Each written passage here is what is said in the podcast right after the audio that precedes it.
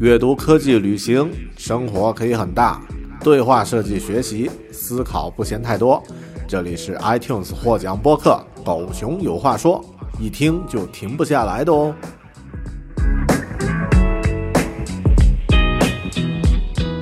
Hello，你好，欢迎收听独立知识型脱口秀《狗熊有话说》（Bear Talk），我是大狗熊。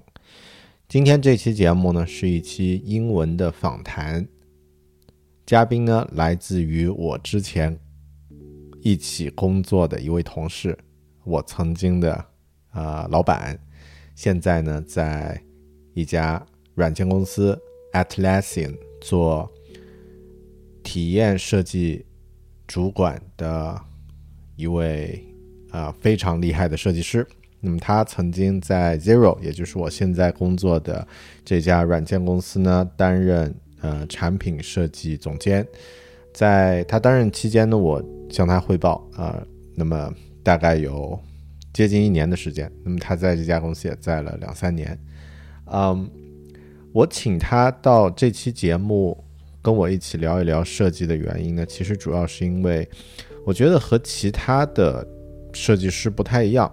这位我的前老板呢，他来自于智利，是一位呃英语。不是他母语的这样的一位设计师，和我的经历很像，但是他在这个西方的世界呢，啊，就是发展职业发展非常的这个顺畅，而且呢，这个呃，目前呢已经呃做到了很多本地人都无法做到的这个高级管理者的这个身份。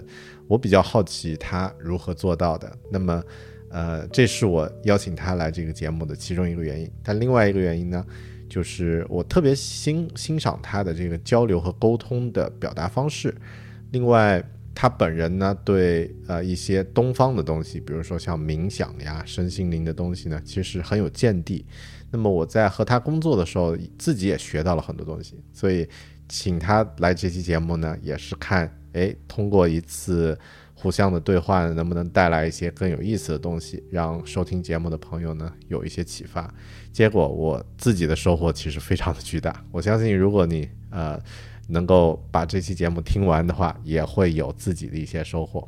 但呃，对于呃这个不太方便收听英文的节目的朋友呢，简单呃说一下，总结一下这期节目的一些亮点吧。那么啊，如果你只听到这里，其实也够了。嗯。他有提到自己的这个设计经历啊，当年他在智利，然后做设计，开了一家设计公司。二十多岁的时候呢，呃，公司经营的很顺利，但自己非常累，然后把公司卖了，自己去做了这个呃航空公司的乘务员，因为他觉得做这个工作特别有意思，可以接触不同的人，可以去全世界各地，而且这个航空公司是跟他国家。跟他生活的呃出生的国家八竿子打不着边的啊，另外一个国家卡塔尔，卡塔尔航空，啊，于是他成为这个卡塔尔航空的这个空乘，啊，那么过了一段这个完全不一样的这个日子啊，那么经过这段经历，他自己个人的信心爆棚，就是充满自信，觉觉得自己可以解决任何问题，然后呢就。呃，又觉得差不多了，可以回到设计行业，于是呢就开始找工作，呃，来到新西兰，呃，找了三份工作，拿了两个 offer，啊，面试了，投了三个简历，拿了两个 offer，那么可以说是呃非常非常顺利的，然后呢进入到这个行业，啊，成为资深设计师，然后呢，啊，一步一步，呃，就呃，他的年纪应该跟我差不多，但是已经做到这个企业的高管了，嗯。有分享了一些具体的他的经验，比如说设计呢，其实是一种 intention。我觉得这个应该怎么翻译？设计是一种呃思维的这个有意识的一种思维方式。嗯，另外呢，就是冥想和一些啊思维上的训练呢，可以让你的沟通和表达变得更加精准。这一点，我想。以前好像我在节目里面讲《人类简史》的作者尤瓦尔·赫拉利的故事的时候也提到过。还有呢，就是当你在学习一些东西的时候，你要注意有意识的避开那些你不想去、不愿意去学习的东西，因为它对你要学的东西可能是噪音。那么有说到一个具体的分享的点，就是在设计方面呢，呃，经常看到那种说某某公司设计的文化非常好，就要去那家公司，其实可能会限制年轻的设计师在职业上的一些选择，因为也许你去到一家没有理想的设计文化的公司，你更有可能成为创造文化的那个人。OK，更多的细节我就不再多说了。感兴趣的朋友，请继续收听这一期我和我的前老板 Amando Torrealba 啊这位来自智利的设计师的访谈。Hello everyone, welcome to Bear Academy and Bear Talk, a podcast about technology, design, and productivity. Um, for today, I have a guest that I'm quite familiar with because I worked with him. Um, the guest today, Armando Torrealba, is the experienced design manager at Atlassian, an Australian software company. And he was my ex manager at Xero, a, Xero, uh, a New Zealand software company that I'm still working at and he also worked at other companies as senior designer and design leaders uh, leader in New Zealand. And he's not born and grow up in New Zealand, uh, same as me. He came from I'm not came from Chile, but uh, he came. Uh, he and I both came from a different country, and now he thrives in New Zealand and Australia as a designer. So that's one of the reasons I invented uh, I invited uh, Armando to join my podcast, but also as well worked with Armando uh, earlier at Xero, uh, I noticed that he's really um, mindful at design, and also uh, his ways of communicate uh, communication and uh, and even the process for doing design is quite interesting to learn. So uh, especially uh, for my personally, I've learned a lot. So would like to have this conversation on my podcast so that uh, it can help other people as well. So yeah, and that we have today's guest, Armando. And yeah, Armando, how are you? How are you today? I'm really good, man. Thank you for all the nice words. Um, yeah, I was blushing a little. But yeah, uh, really good, man. Super happy to talk to you on this morning. Cool. Uh, am I missed anything on introduction of uh, of who you are? No, you got it all right. Yeah, I'm from Chile. I moved here in 2015, but yeah, I've been around. I I started seeing the world and living in different countries quite early in my life, and it's something that I think really shaped my personality and who I am. But other than that, yeah, you were pretty pretty spot on on on my bio. So thank you for that, man. Yeah. No worries. Yeah, happy. Uh, always happy to do that. And uh, I noticed one thing. because um, normally, like uh, for every podcast, sometimes I just check uh, guests' uh, website or LinkedIn profile or other places for a little bit uh, about who they are, and I did the same uh, on, on on your website as well. Notice one thing quite interesting. So unlike other professionals on LinkedIn, uh, for their profile uh, description, they wrote a lot of about who they are and what they want to do, things like that. Uh, but I noticed on you, on your profile page, there's only a quote like if a picture is worth 1,000 words, a prototype is worth 1,000 meetings uh, from Tom and David Kelley. Um, really interesting about that. So could you tell a little bit more about like why you're doing that uh, different from other people about who you are, but just with a quote? wow, that's a, such a big question to start with. But um, yeah, I think um, I mean the fact, the reason why I didn't decide to write a description of me is mostly because I believe in experience and connection between people. So I I don't see much value of trying to create an, an image of myself for people who don't know me. So um, I think um, what's really important for me is to connect and to learn with people and work together um, in an experiential way. And I'm not really worried about the um, image I'm building for people who don't know me. And also, I think my curriculum is it speaks for itself. So that's basically what what I have done. And apart from that, I don't. Yeah, I don't need to. I don't feel I need to build another uh, image of myself. And I decided to choose that quote because for me, that's a really good summary of how I see myself as a designer. I like I like using this superpower that I think designers have to actually show the picture the, the future to other stakeholders and um, colleagues or people you're working with. So for me, instead of trying to build an image that may not be true for people that don't know me, I decided to choose, I mean, to share a quote that I feel identified with from a um, professional point of view. And also, I really like quotes and I really like IDEO. So it was, I think it was a kind of like quirky, but also real way of introducing myself.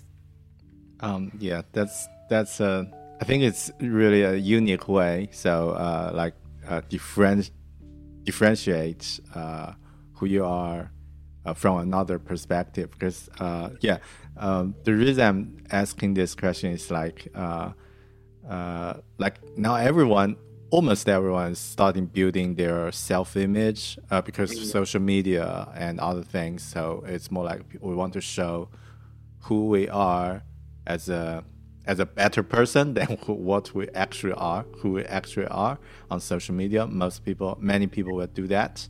But from what I see is that you're trying to find uh, the value uh, people uh, can can get from you, or like uh, the value you can provide, or like the uh, some of the uh, the value you believe or the principles that you believe mm. from different quotes. So that's that's a really good one. So yeah, probably a big question for start of today's conversation, but I think it's really interesting to to find that because people might start uh, like uh, have some interesting about you, but uh, when they start to look at your profile, they, find oh that's quite different, but that's yeah. the impression. Uh, and yeah, yeah, I then, think it's work. Yeah. Also, um, there is another side to that, and that's something that I learned through yoga, not the physical yoga, but the more spiritual yoga. Um, they usually talk about deflecting um, the praise you get in order not to get too attached with your ego so you keep growing so for me this um, decision of not building my personal brand or my personal image it's more about not trying to get you hooked up with who i think i am um, so i can keep improving you know so that's mm. why I don't like to talk about me as I don't know experienced or leader because I know those are, those are things are I'm doing at work, but I don't want to to get too attached who to who I think I am because I feel I may um, give up on learning yep. or growing. Yeah. So um, yeah, that's why I don't try to identify myself with something because I think that same thing can constrain me a little in my growth. Mm.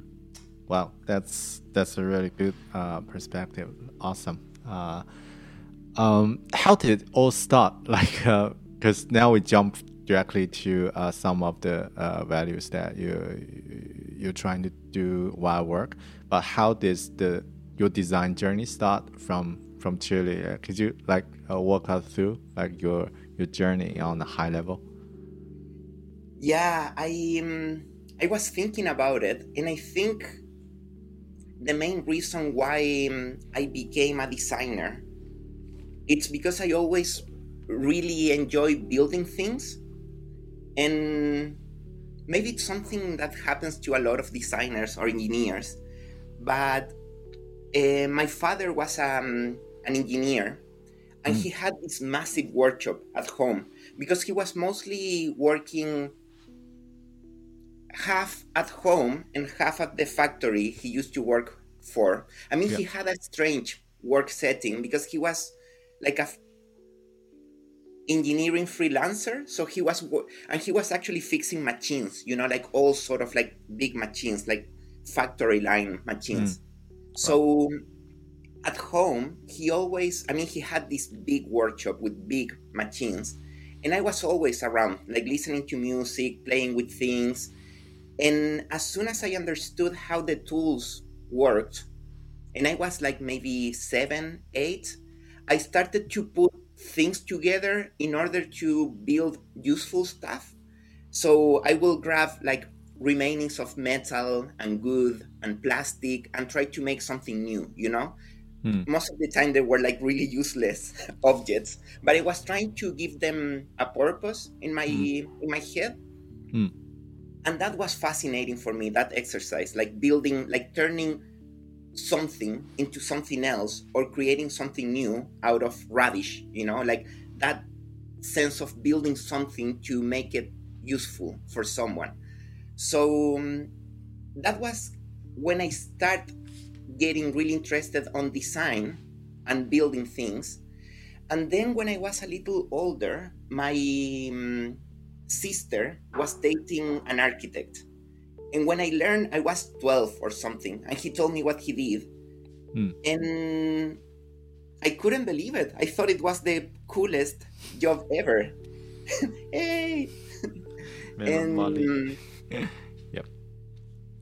And the fact that this guy was building houses for people to enjoy enjoy their lives or to have better quality of life was fascinating. So then I, be, I decided I wanted to be an architect. And that was a decision when I was like 12. I was like, I'm going to be an architect like this guy because this is the best job ever. Mm. And then when I was around 14, I think, or 15, I got, I became really passionate about music. And music became my life. And especially punk rock and hardcore and metal.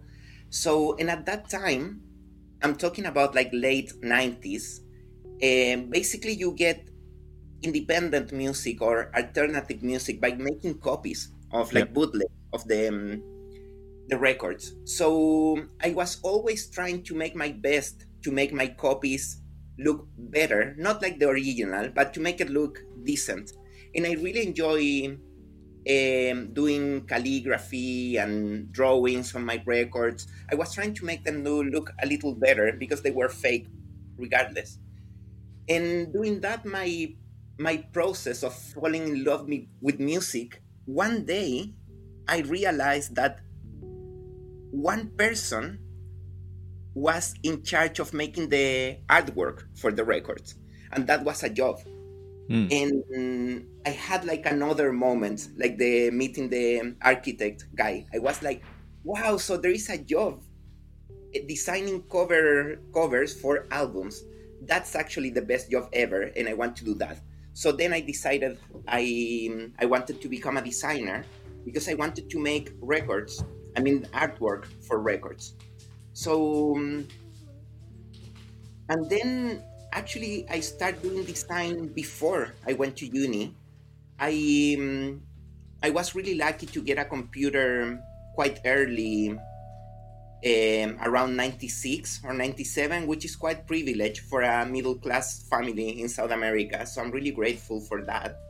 And as soon as I could, I get I got all the um, design software like freehand at that time, Photoshop, Illustrator, and I started doing design work for anyone really, like for bands, for friends. Uh, I was in a really thriving community, like skaters, BMXers, people playing music. So yeah, I was really busy. um, soon after, I decided to become a designer, even though I wasn't educated. But I did a lot of like not really professional work before going to uni. And then when I went to uni, it became real, you know, like a proper design career. Hmm. So you studied uh, design in uni or a different subject? Uh, no, I, I, I went to the design school, and yep. at that time, it was early 2000s, so the design industry was a little confused, I think, because we were transitioning to digital, but there also um, we were we were just uh, talking about strategic design and services design and all these different um, streams of design work. So um, I I went to design school to study design without any specialization and then at the last year in school, I did a, my, a major on digital marketing, which is it was the only thing close to digital design uh, at that time. But yeah, because when I started uni, um, that was the time I got into HTML and CSS and JavaScript and that was mind blowing. The fact that I could create and publish websites on the spot, yeah, was a revelation for me. So I got really into web design.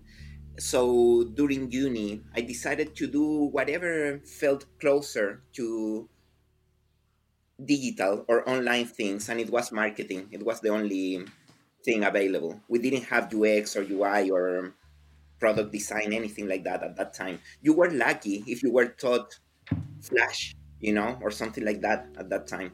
Yep. Yeah, mm. Yeah remember those days, like uh, mm. those tools, uh, like uh, which is it, it's much cooler than now. Like uh, it's it's more like uh, with a lot of possibilities that you can create, uh, and also. Uh, and also sometimes they are quite clunky and uh, yeah, but uh, uh, yeah, those good old days for especially for graphic design and web designers. So that's mm. um, that's the best time.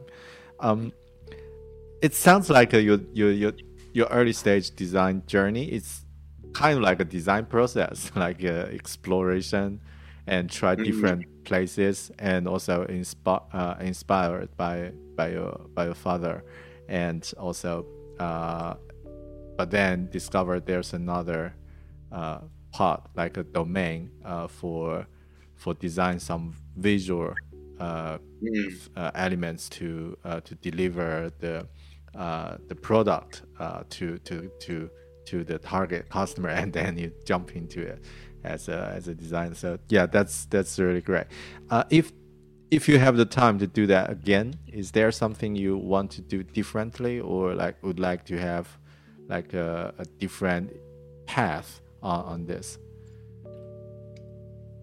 on this early stage journey? Um, not really, not really. Yeah, I think everything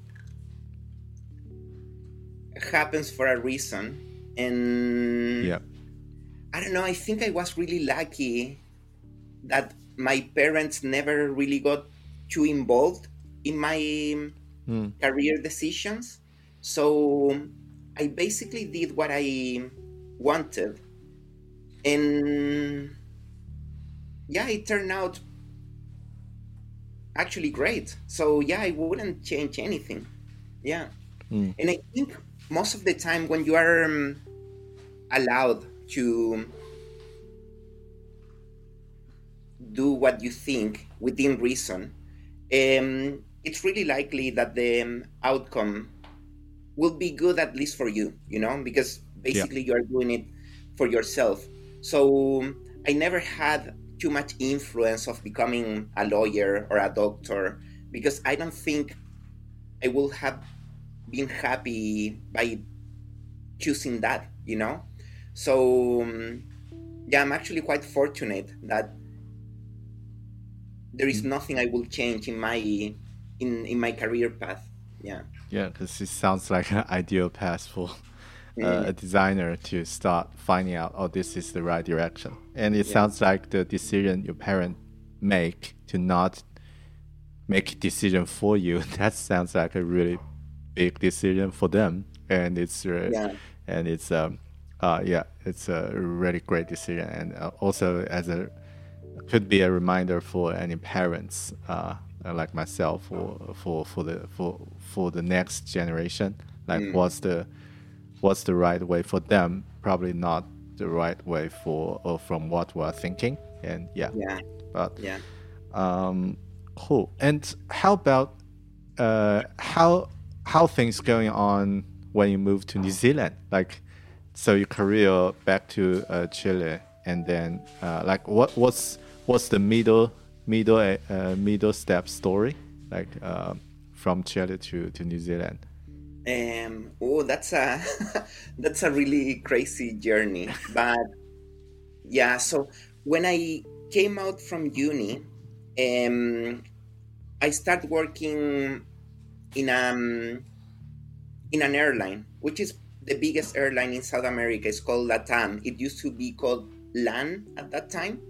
Yep. And I was working, I mean, I knew I wanted to design software at that point, and which is quite crazy because I got into design because I wanted to design records. So the format changed. But I was really sure that I wanted to build software. And I got this job in the um, cargo operations team in the airline, designing the cargo, cabin. I mean, the logistics software with a bunch of engineers.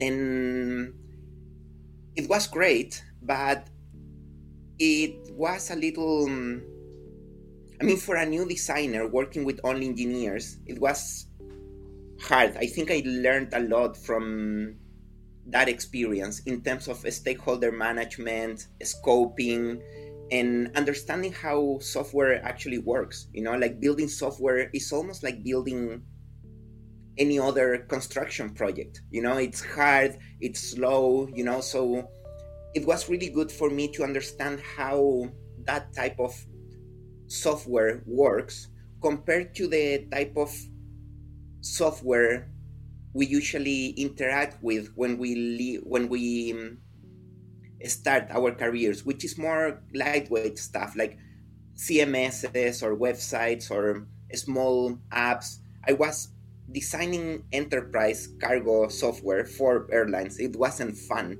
It mm. was really complicated. And then during that period, I um, I start getting quite a bit of freelance work. Um, and at that time, I, I was working with one of my best friends, who's a designer also, and we were kind of like starting this small design company on the side and after a couple of years in the airline, eh, I decided to do that full time. And I became a business owner. And I realized it wasn't for me. Or maybe it wasn't for me at that age. Because I was, I don't know, 25 or 26. And I was completely burnout. And I wasn't doing any design work. I was dealing with customers, chasing payments, you know, like all the things that you do as a business owner. So um, I decided to um, close the company. I mean, we all decided to close it, and I decided that I wanted to take a break and do something else in the meantime. I was really good from a financial point of view, but I was done with software and technology in that world. And it's crazy how um, the um, destiny works because a couple of la- uh, weeks later, I mean, after making that decision, I was sitting, I was having breakfast with my friend, the same friend um, I used to work with, and I was looking at the newspaper, and I found this full page ad from Qatar Airways, and they were looking for flight attendants to work in Qatar Airways um, with no no experience requirements and all the other requirements where I kind of like fulfilled them. So I look at my friend and I was like, okay, I really don't want to touch anything related to design and technology, and this looks cool. What do you think? And he was like, you should go, man, and see what happens. They had an open day. Uh, Qatar Airways was hosting an open day the following weekend in Santiago. So um, I went. Long story short, I got the job and I moved to Qatar and I worked as a flight attendant for three years, like taking a break from design. And it was great. It was the best experience of my life. Like traveling around the world, looking after people in an airplane. Yeah, connecting with all sort of like crazy characters around the world. It was amazing. And then, but then I got a little bored of flying, and it's not for everyone, really. And I start talking to friends of mine, uh, to friend of mine, um, in the in the startup and design scene in Chile, telling them that I I was planning to go back. So yeah, I moved back to Santiago to work for this really cool startup called uh, ArchDaily uh, in Chile. It was the biggest architecture website in the world, and it was a Chilean company. I met the founders, we connected right away, and I joined as the only designer in the company. Uh, I was employee number eight at that time. And yeah, long story short, that company grew like crazy. We went from being in two markets to being in eight markets when I left. I wow. joined as employee eight, and we were like 70 when I left the company. And during that period, I um, came to New Zealand for holidays. A friend of mine was working here, and I just fell in love with the country.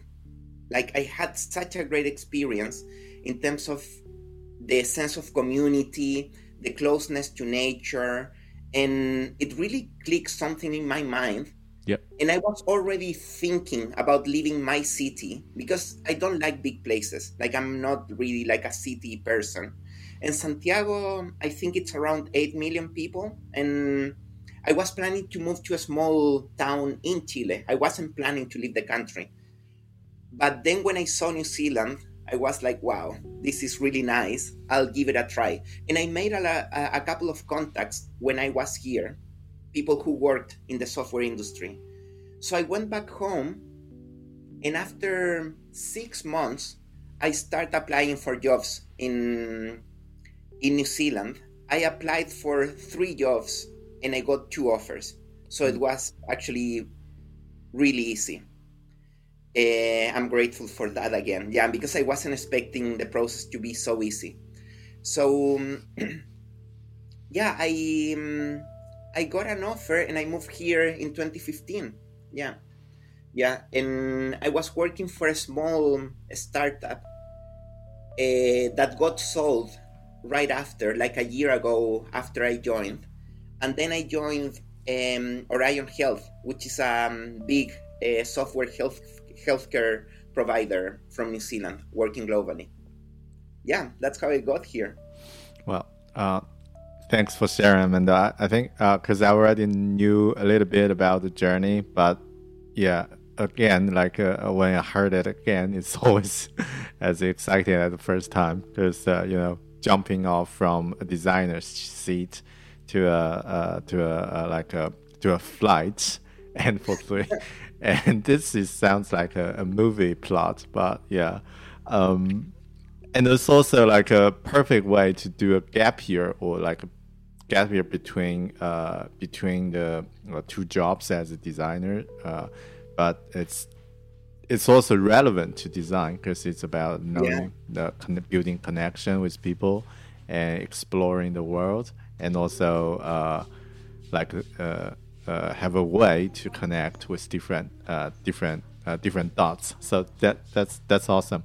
And I noticed that you mentioned um, you talk to your friend before you make this decision, and he encouraged you to do that. That's quite interesting. And also later when you uh, start to get job, I, I noticed that you you uh, like probably communicate with those people before those decisions, or do you have the do you make the decision like already confirmed in your in your heart uh, just to, to validate with other people, or you just look for other people's suggestion on your direction? Like I want to know the weight before between the the people's suggestion and your personal uh, thoughts. Yeah, hope that mm. makes sense.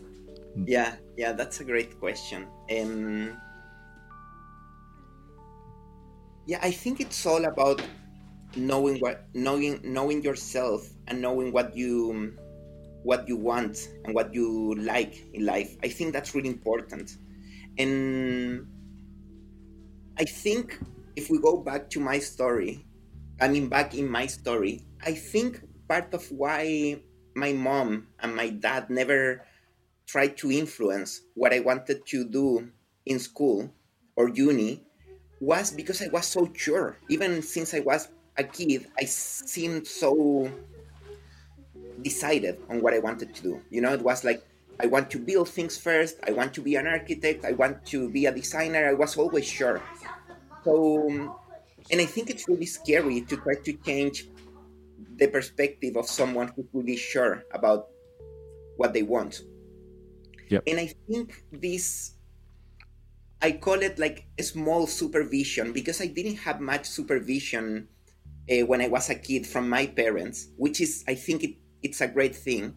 Um, kind of like helped me to become really sure of what I wanted and also um, quite aware of what was good for me or what was what wasn't good for me. So, um, but when it comes to really big decisions, um, usually I um, share my concerns with people that know me very well. And but it's all about the um, the potential risks or um, um, unexpected consequences of the decision and in this case when i talked to my friend about going to qatar it was basically a big risk you know like i never heard the name of that country in my life before yeah yeah they, i did some googling and it looked really different, man. It's all people like dre- uh, wearing traditional dresses in the middle of the desert with a crazy weather. So, yeah, it's really scary. And then I'm going to do something that I never done before. I have no experience doing that. English wasn't great at that time. I mean, it's not great now, so imagine at that time. And so it was scary. And I talked to my friend. He was like, we have nothing to lose because we were in such a good position. You know, we just sold the company, we had money. Yeah, like we were living kind of in, it was like an extended holiday in a way.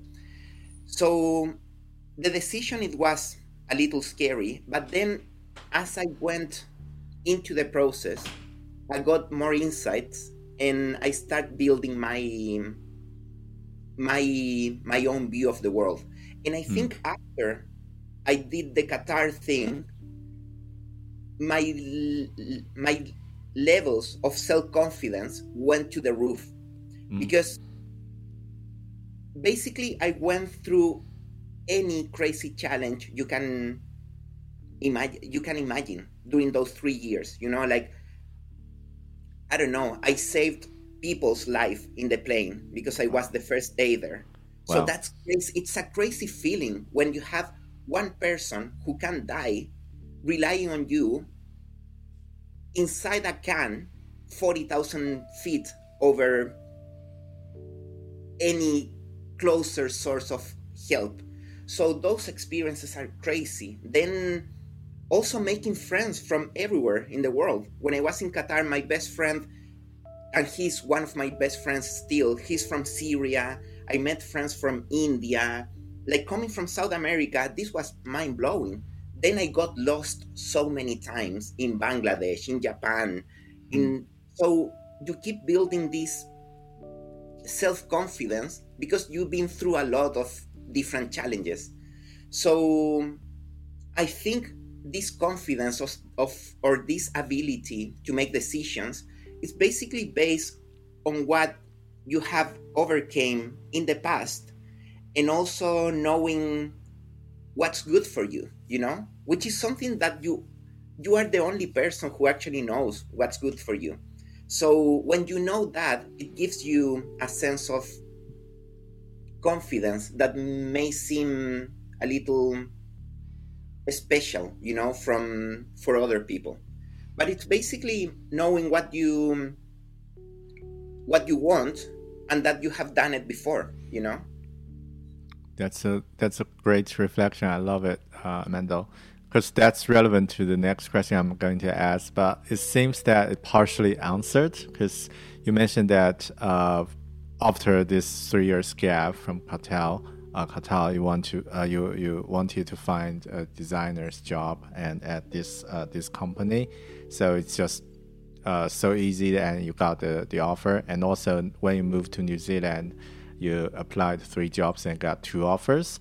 Uh, I was wondering how it could be so easy because it's it's uh, as a as a, a non-native speaker and also uh, consider you have a three years gap before uh, before the last designer's job, how it could be so easy. But it seems that confidence is a is a big factor for for mm. get it easier than uh, than you thought. Is, is that something you're thinking, or some have you? Uh, uh what do you think on this? Um. Yeah, I think I think confidence it's a big one, but then also um,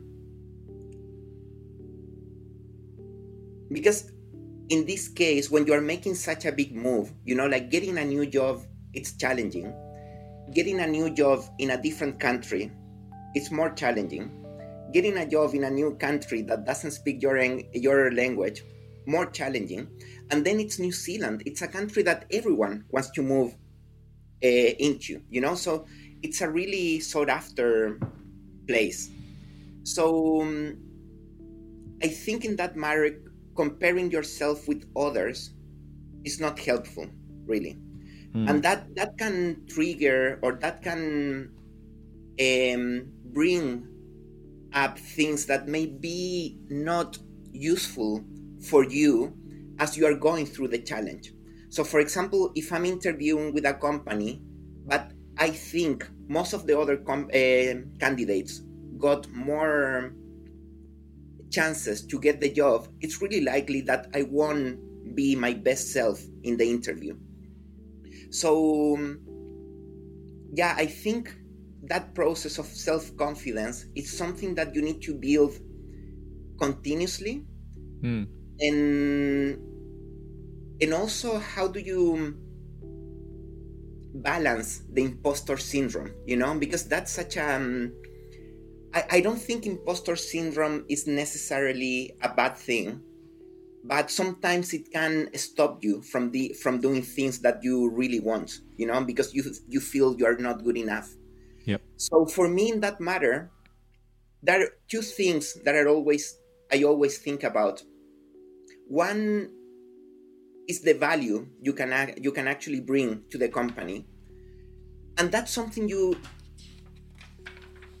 yeah it's something you can i mean you're the only one who can assess that. Like what's the value that me not as a designer but as a armando i can bring to the company? You know like um, you have some skills taken for granted for example like facilitation ui and ux design research. Those are the things that every competent designer should be to the should bring to the table but then you have other skills you know like maybe you are really good at aligning people you are really good at explaining things you are really good at bringing people together around the customer experience. Those are the things that you are the only one uh, who can assess what's the value that they bring to the company. And by doing that exercise, you start building up yourself to um, have the confidence to perform well in, in an in an interview. Hmm.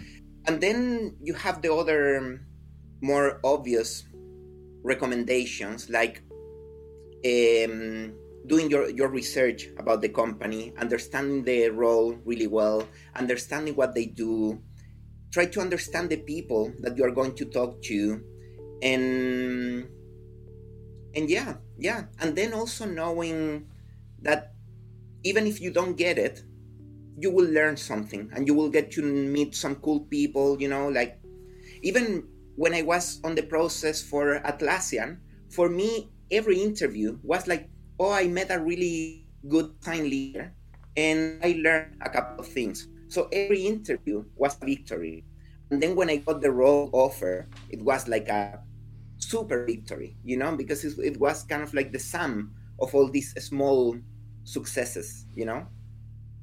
That's uh that's an awesome mindset, like uh, for uh, treating every interview as a as a reward rather than a test, because you mm. you will get no new people anyway, and by the conversation with them for that interview, uh, at least you know uh, like uh, the description of the company or like other things to like to uh, you always learn something new. So that's a great mindset to to turn uh, like as a challenge, but as a as an exploration. I really like that, and yeah. yeah um, I think yeah, th- that's a great uh, reminder for everyone who's listening, and also for myself. Like, uh, speak, uh, think about the value that you can bring to the company. I'm trying to visualize this like a kind of like you build, uh, like uh, the company require a person to build a house for them or build a, a shelter, and as a designer, will probably have skills uh, such as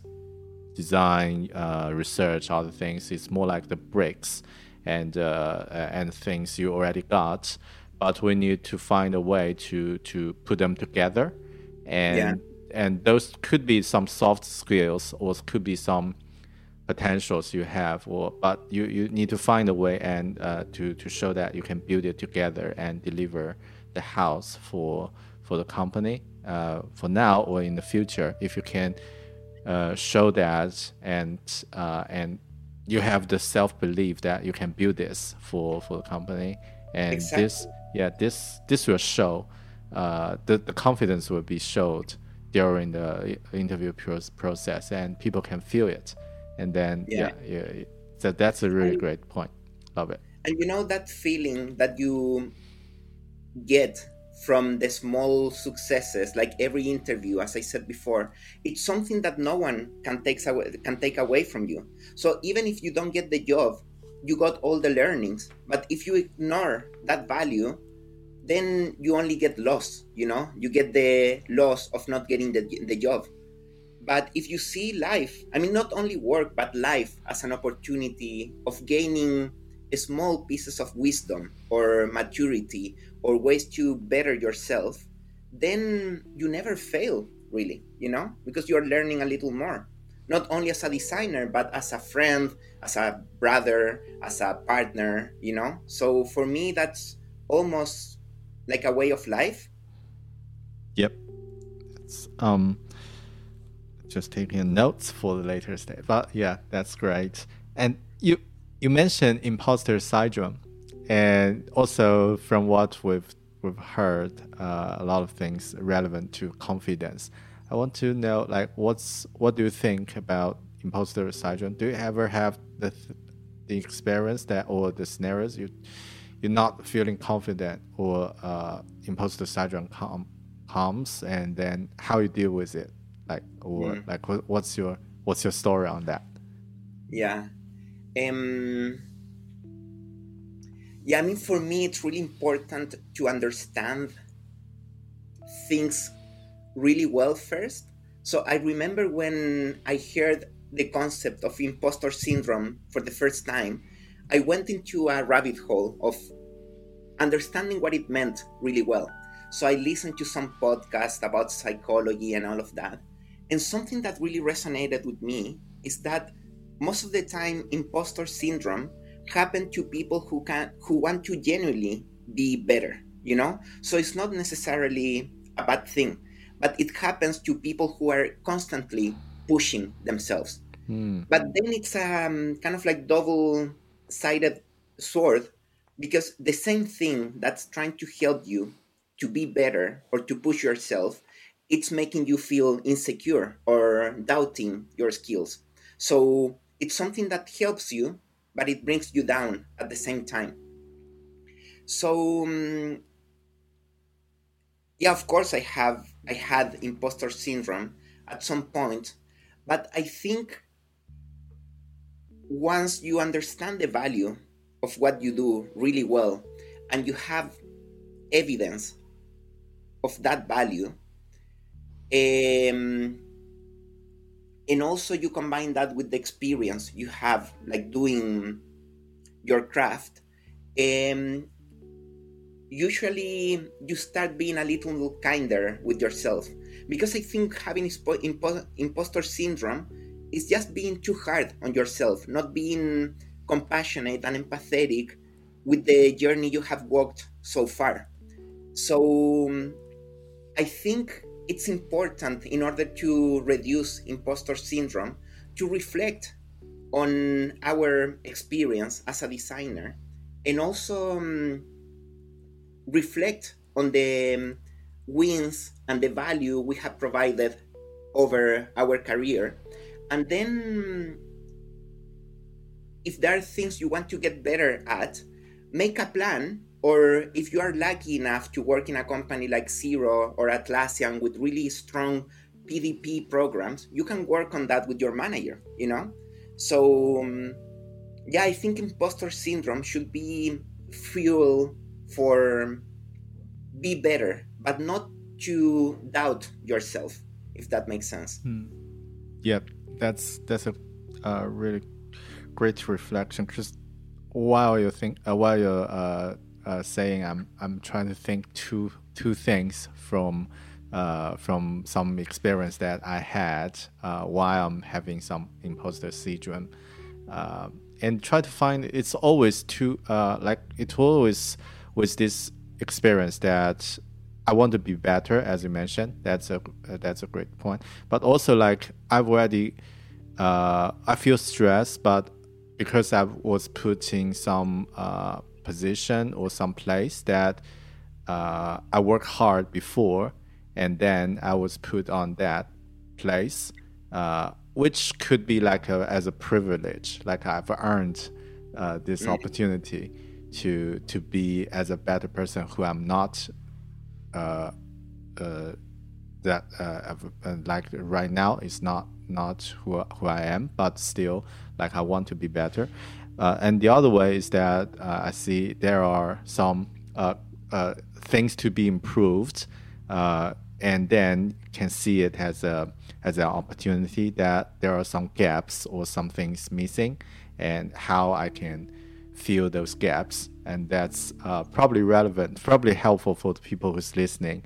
if you have something similar, it's yeah, it's you're not alone if you have this. Everyone, I think most of people have that uh, sooner or later, or one or two times, or many times in their career, and nothing to be ashamed of, and just yeah, uh, uh, find out what could be improved and and do something later. And yeah, no, and you mentioned something really important, which is this sense of I should be there. You know that feeling of entitlement. You know, like um, I don't know, for example, I'm a product designer, but I should be a senior product designer. Well, if you are not, maybe you shouldn't. You need to actually assess the perception of yourself and make sure that you are operating at that level because like in at least when it comes to seniority levels in the workforce um, the levels are clearly defined you know so yep. if you think that you should be in a place that you are not maybe you need to look inside instead of keep trying to push yourself um, to a place where maybe you are just not supposed to be. So I think the um, when you feel entitled to be in a place that you're not, first you need to validate why that's not happening and see what are the opportunities to to get there. But also um, um, be grateful of where where you are now and what are the possibilities and the opportunities you have to grow in that particular moment.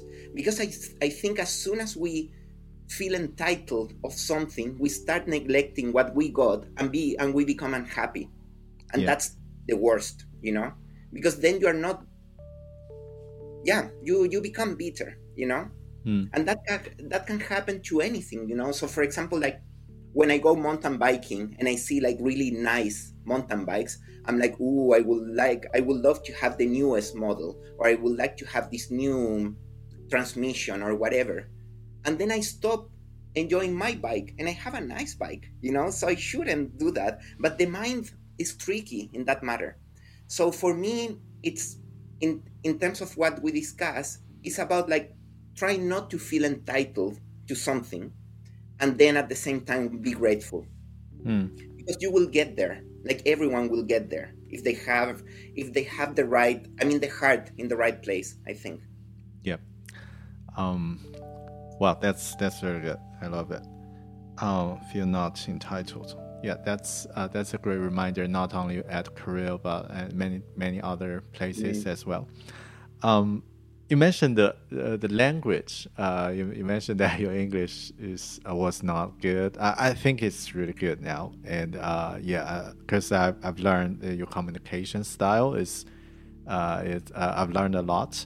But when you start work in an environment or in a new country, speak a different language, and uh, especially consider you want to deliver uh, the value for the company you work for. Like, uh, is that was that a barrier for you? Like the language was a barrier for you uh, at early stage, and how do you, if it, if it, if so, how do you overcome with it? Like, mm. yeah, because as I'm asking this question as a non-native uh, speaker point of view oh man. Like yeah i think i mean it's always challenging when you move to because in my life i moved from chile to other place and then come back to chile then to another place. It's not like i left chile and, and i never came back. Mm. so the first days in a um, in an environment with a foreign language are always really hard, you know, because you are not used to the accent, you are not used to speaking a new language all the time. But the worst experience for me was when I moved to New Zealand because I was being in America, you get used to the American accent, the American English accent. And when I came here for the first time on holiday, I was like, okay, this is a really different accent. But most of the time, I was speaking in normal day to day situations, you know, so it wasn't a problem.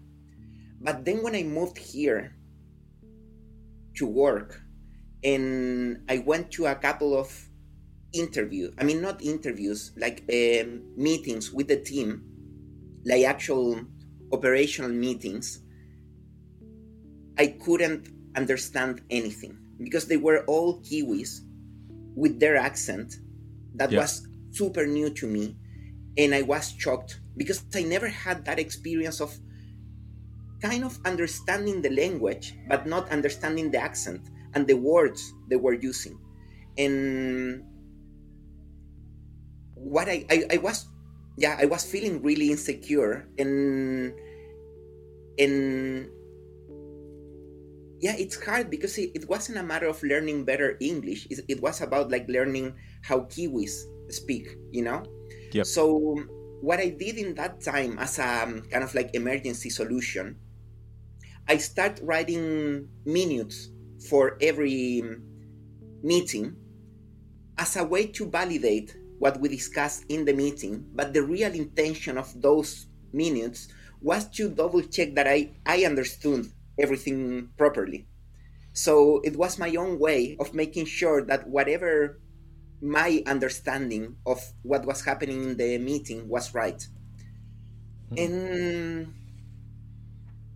do you share those meeting notes with other other with people? Everyone. Yeah. With everyone. Yeah. Okay. So yeah. it's a way of validation. Like, is it right or not? Okay. Yeah. So it was a little sneaky, but it worked. And and then my first next step was to um, make some Kiwi friends or to speak with Kiwi people. So I started going to meetups, um, um, yeah, I don't know, walks, you know, like any opportunity to get familiar with the accent.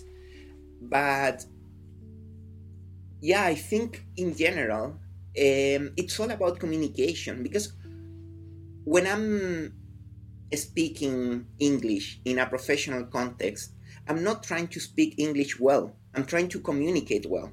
So you you need to be really aware of how you communicate regardless of the language. And also what are the things that may be stopping you from communicating better and the things that may be stopping others from understand what you're trying to say. So I think speaking English is really important, like speaking English really well. It's important in terms of pronunciation, uh, accent, the vocabulary you use. But also, I think it's important to be mindful of what is your communication style and how you can um, make the best use of that communication style in English, you know? Mm. So, um, yeah and and i think that's why for example i personally think that i'm quite different in spanish than in english because and there is a cultural side of things also but here um, at least in australia and new zealand i i rather being the one consuming information and making some um, validating my understanding. I mean, I what I'm trying to say is that I don't speak as much as I do in English than Spanish because I feel that my value is on uh, driving the conversation rather than speaking um, too much. You know, so I mm. try not to speak too much, but to speak specifically what I need. I mean, what I have to in order to enable what I want to do or what I, what I want to communicate. Yep, because yeah, that's that's actually what I want to ask uh, earlier. Like I noticed uh, when you speak, it's quite different, or even when you write, uh, speak and write sometimes is the same uh, uh, as a communication style. I noticed that it's not as many other people, especially those native speakers. Sometimes they speak to think, or they are thinking at the same time when they mm. when they speak. But from what I've observed, you think first and speak, and sometimes just uh, deliver the enough, just enough information and mm-hmm. done without rumbling a lot. Uh, this is something I want to improve as well. Like sometimes I feel, uh, especially when I get asked some questions I'm not familiar with, I start to rambling and mm. start mm. to talk back and forth about the same thing. But I noticed that uh, when you speak and write, seems you put some intention first and yeah. uh, focus on the communication rather than the perfection of the language. So I think that's a really big takeaway uh, for yeah. for me. And, and it may sound a little weird, but meditation is something that really helped me to communicate better. Mm. Because when you meditate effectively, at least from my opinion, you start seeing yourself from um from an observer point of view So it's basically you start kind of like disassociating disassociating your your reality from who you are you know? So you start taking this observer um, position in your life. And now when i communicate before saying or writing anything i think about the intention of my communication and who's the audience and what they need to know. And then i write. And that made such a big difference in my in my communications. And it's really funny because this is something that changed when i start meditating. It's not something i'm practicing. And people tells me sometimes like you communicate really well. And i'm like do i? You know because i haven't done any effort you know?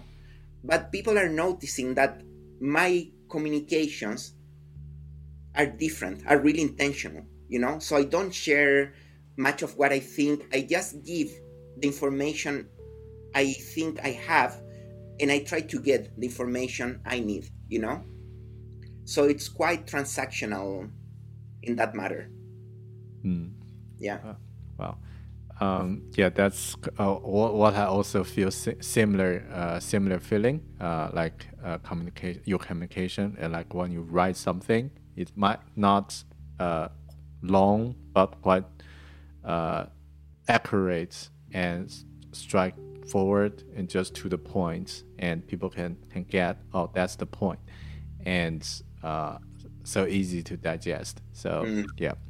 And if speaking of med, uh, meditation, uh, but uh, yeah, we already talked. Uh, so not sure if you have more more time, but maybe I'll just add one, uh, two or three questions related to the meditation and spiritual practice, because this is uh, also what I think I think I think it's quite different from other designers that you put some put these two types of the exercise or the practices together, mm. like meditation or like a spiritual practice and design, like a mindful design. Uh, oh, by the way, that's the title of your new website, right? The yeah, mindful yeah. design.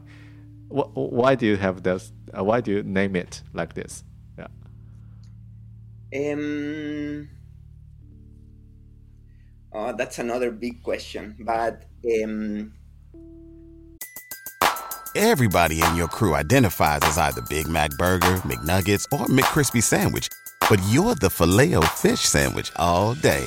That crispy fish, that savory tartar sauce, that melty cheese, that pillowy bun. Yeah, you get it every time. And if you love the filet of fish, right now you can catch two of the classics you love for just $6. Limited time only. Price and participation may vary. Cannot be combined with any other offer. Single item at regular price. Ba da ba ba ba.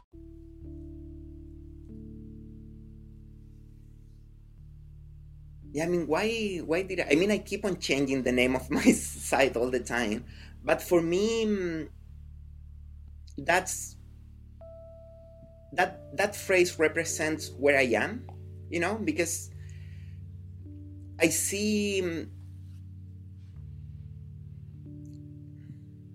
I mean, yeah, how do I phrase this? I really love being a designer, you know, and. Mm-hmm I see people like changing careers or being, being unhappy with their what they're doing, and I feel so privileged that I get paid for doing something I really enjoy doing, which is running design teams in software companies. You know, I've been doing that for a long time, and I can't get bored of that. It's like it's really fun for me to do it. I really enjoy it, and and I think it's awesome because I think design its intention that's the for me that's the closest definition to design is being intentional about anything and that's the um, path i'm taking in my life also like being intentional about what i want to get out of this time on earth and so it's like I'm experiencing a second coming of design in my life. I don't only love being a designer at work, but I love being intentional about my life.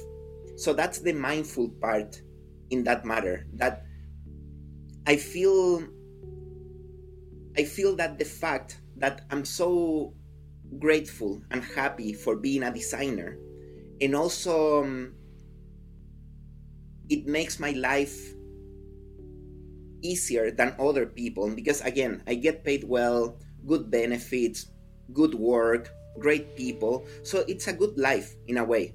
So um, i think the mindful design it's a combination of how design has given me so much over my career and the position that design gave me in life it's also helping me to be more more mindful about life so it's basically the combination of those two things. Yeah sounds like uh, two uh, wins for one play that can help you.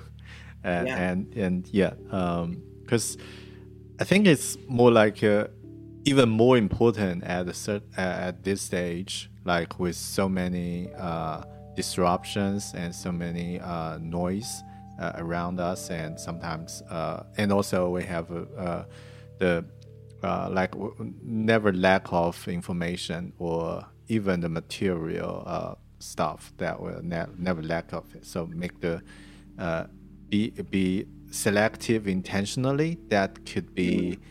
Um, like a quality or like a like a way of living for uh, for most of us we need to start to uh, to have that uh, that mindset. So yeah, that's not only for designers, and yeah, I think that's that's really that's really a good point. Uh, but how how to get started? Like if people want to want to think, oh, I want to be mindful. It's not like a wish, right? We, we, we, yeah. uh, what could be some action or steps or suggestions that you you will you will uh, suggest that uh, people can start to do? Yeah. Um, I mean, mind- mindfulness. It's a practice. It's something you can practice as anything else, like coding or mountain biking. It's something you have to practice to get better at. And mindfulness is the um, it's not a new concept. It's basically the um, the one of the core aspects of um, Buddhist meditation, which is it's not exactly the same, but it's coming from Vipassana meditation, which is basically learning to see the world as it is, you know, without any judgment or without without any attachment.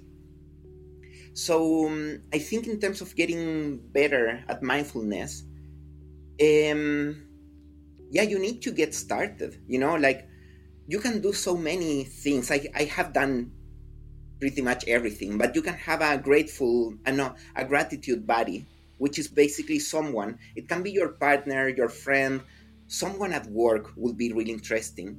But basically, every day, share something with that person. Some uh, share something that make you feel grateful or gratitude in that day, and get used to be grateful for things then the other um, suggestion would be to start meditating. You know, to you can start with an app with recordings on your own, or you can go to your nearest Buddhist um, temple. But meditation, it's a big one. That one changed my life forever. And then also um, getting into the um, like reading the um, literature. You know, there is a lot of books about mindfulness, meditation, spirituality.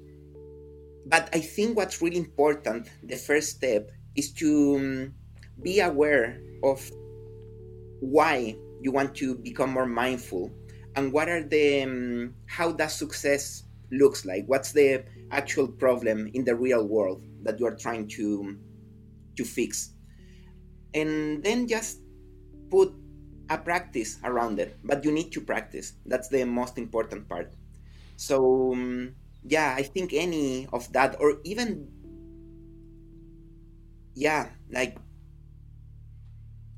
yeah, I think any um, yeah, I think meditation would be a good start. Yeah, or mm. trying to learn mindfulness by the concept of mindfulness because that true intention and that true presence when you when you're able to unlock that true presence your experience of life changes i mm. feel because you stop thinking about the future and you stop thinking about the past and you just live the present uh, with a some degree of bliss and joy according to your circumstances but then also you start becoming a little more optimistic about the future mm. so um, yeah i think it's really important especially now where we are so distracted and so disconnected by the amount of content and information we have so um, yeah i think now it's a moment where being mindful it's actually critical for mental health. Yeah. And because we are being bombard- bombarded every day 24 hours with so much noise you know? And most of that noise is not really helpful. Yeah. That's uh, uh yeah that's something i think yeah perfect timing for everyone to do that and never mm-hmm. too late never never early. So yeah uh but for the mind, mind, mindfulness and maybe spiritual practice, because uh, there are so many things to discuss, maybe we can find another time. Uh, yeah, if you have in the future. And uh, just deep dive on that part. And yeah. personally i'm quite interested. Uh, one last question. Uh, that's a traditional question that for every guest on my podcast podcast. Are there any recommendations that you will uh, like influence you uh, in uh, in career or life or like books, uh, people, uh, uh, like movies or anything that you want uh, you want to suggest or recommend to people who's listening, any type. Hmm. Um. Oh, that's a good one. Considering there is so much content now. Um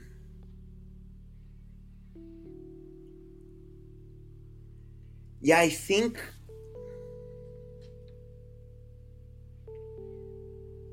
I think it's really important to have a view of um, who do you think it's taking the craft to the next level. You know, so for example, if we talk about um, design, or if we talk about product design, it's important to have your own view about who are the companies or the organizations that are taking the practice further you know?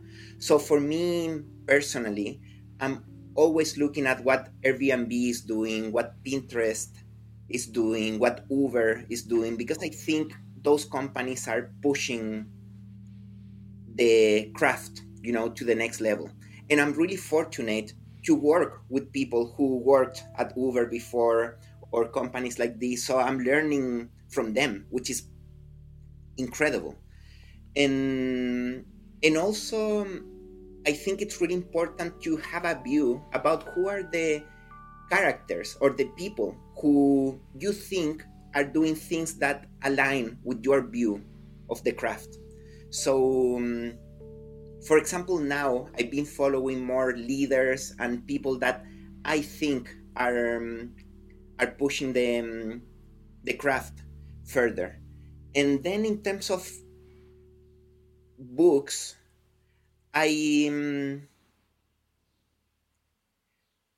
yeah, I think there are some classics of of course, like this uh, design for um, everyday things by um, um, um, Don Norman. Don Norman. Yep. Yeah. Um, then yeah, don't make me think by um, Stephen Kruger is his name, yep. I think. Yeah. Yeah. Um, then for me, Lean, Lean UX and Sense and Respond are great books about that. I mean, I don't think they're about design in a specific. They're mm. more about how you can build businesses by understanding people well and solving mm. their their problems. Yep. So um, those two books i think are really important. And then yeah some organizations you know like i um, i still follow nielsen and norman even though i think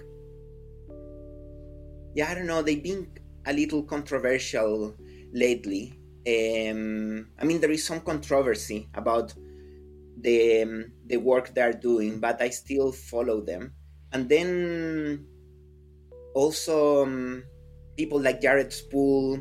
Um, he he has a great community under UIE, which is um, the um, the education institution he's running.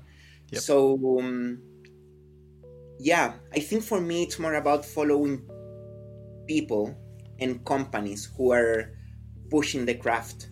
But I think mostly, like for the last couple of years, it's been more about being really intentional about the things you don't want to hear, you know, like trying to keep the noise away. Because mm. I think lately there is more noise than signal uh, around the craft and the advices and the information we are sharing uh, in the design community. It's really hard to find good stuff because there's so much bad stuff or things that are not useful. Mm. Yeah, that's a that's a really great uh, perspective to think about what you don't want to consume or don't want to be influenced. Mm-hmm. Uh, so uh, and take uh, like live away from from it. So that's that's a really good good point because uh, there are never lack of um, great stuff, but um, never lack of good stuff. But great stuff is still like a, a quite quite uh, quite uh, limited resource, and also our attention and our effort is limited resource as well. So mm. and consider the time you are consuming those those things might be good to. Um, to think about what you don't want to check. Uh, this yeah. this I, I, do have uh, some resonate on this because earlier stage when I start to learn UX, I start to learn design. I do find some uh, articles from Medium is helpful, but then I decided to not uh, check any articles, but I prefer to read books rather than articles because because uh, uh, at that time it seems some articles just focus on one perspective rather than a holistic point of view and also uh, because the, uh, the, the author want to get the article read by as many people as possible, they probably start to use some clickbait or yeah. accelerate uh, the the fact or just to make it really emotional or things like that to to get it uh, uh, to get it get more page views, which uh, which can be a bias for for for me as a learn learning designer. So yeah, that's yeah. that's quite resonate. So thanks for sharing yeah, that. I think, mm. Yeah, I think it's quite tricky now. The um, the amount of information about design that we can find that I think can be a little um, hurtful for new designers. You know, for example, for example, like there is this trend of um, not working on companies that don't understand design, or if your company doesn't understand UX, go somewhere else. And actually, where I personally learned more about design was trying to sell design in a team that didn't get it, you know, or trying to introduce user centered approaches in a team that was mm. not aware of them. But this type of advice, I think it can be um, hurtful for new designers on one side because they they're stopping themselves from doing something that may give give them a lot of return in terms of experience. And then they may get frustrated by not getting the job that the internet is telling them to get you know? So because most of the companies who get design are the companies that everyone wants to work for.